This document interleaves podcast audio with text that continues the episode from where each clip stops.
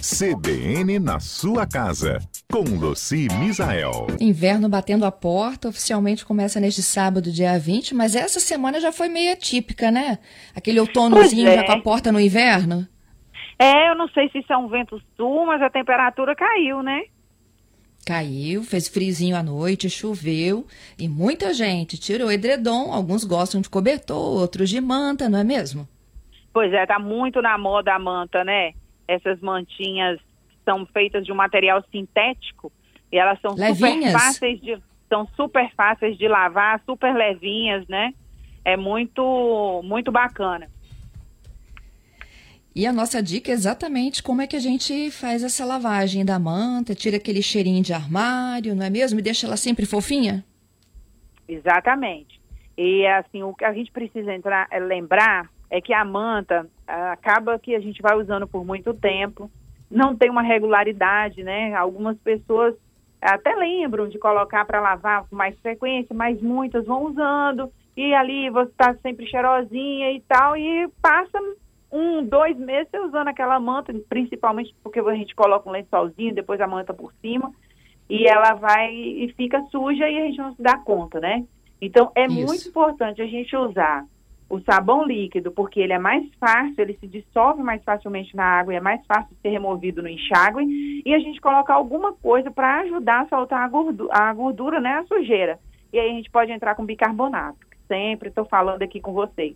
Então vai lavar as mantas, geralmente dá para uma máquina aí de 8 quilos, a gente consegue colocar é, a gente consegue colocar umas quatro mantas solteiro, dá para colocar também assim umas duas king, dá para lavar bacana, porque elas são leves, né? E aí coloca para cada manta, você coloca meia xícara de bicarbonato. Você, meia xícara, meia xícara para ficar bem limpinha, sabe?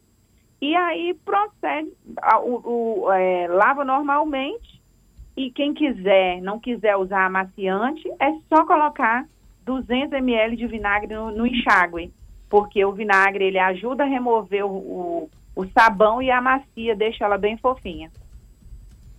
Adorei, viu? Isso Fácil, né? vale para cobertor também? É super fácil. Sim, vale para o edredom também, só que aí o edredom a gente geralmente lava um por, por carga, né?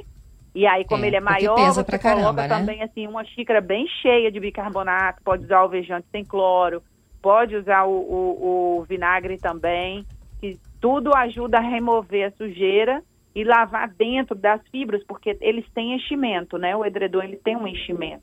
Então, a gente precisa lembrar disso e aí coloca um produto para ajudar a remover. Cobertor ninguém tem usado não, viu, Fernanda? É, eu sou particularmente cobertor alérgica. vida, não. Hã? Eu, particularmente, sou alérgica a pois cobertor, é, trem de aqueles cobertor ficou no passado. A gente Lucy, tá uma dúvida que é, fica é muito manta e edredom. Isso, eu acho que a gente está tendo um pouquinho de microfonia. Aquela, aquela- qual é a, a, a periodicidade da gente lavar o edredom? É, agora, né, quem tem assim um, um- um capricho pela, pela cama, costuma combinar o lençol, né, a roupa de cama com o edredom. Já vem até os kits completos, não é mesmo? Sim, é verdade. E aí a gente troca o lençol a cada semana, troca o edredom também. Não, não, não precisa não. Ah, O que que acontece? A gente precisa entender o seguinte: é, o edredom não é para a gente cobrir o nosso corpo com edredom. A gente coloca um lençol e o edredom por cima. O edredom ele é para segurar a- o calor. Se você se cobre com edredom, você está sujando o edredom. Aí você tem que lavar ele mais frequentemente. Concorda comigo? Sim, concordo. Agora, se você tá, coloca um lençol e o edredom por cima, você não está tendo contato do suor do corpo com o edredom. Aí você pode lavar ele uma vez por mês, está tranquilo. Agora, se você está se cobrindo com edredom, aí você tem que lavar ele como se você estivesse usando um lençol, no máximo duas semanas. Mas então, por isso que é bota um lençol bem fininho, edredom por cima. Se for, por exemplo, um casal, ah, um ed- uma cama de casal, um edredom de casal, todo mundo se cobre com esse edredom, casalzinho pombinho, que não, não coloca o lençol e dorme os dois com o mesmo edredom.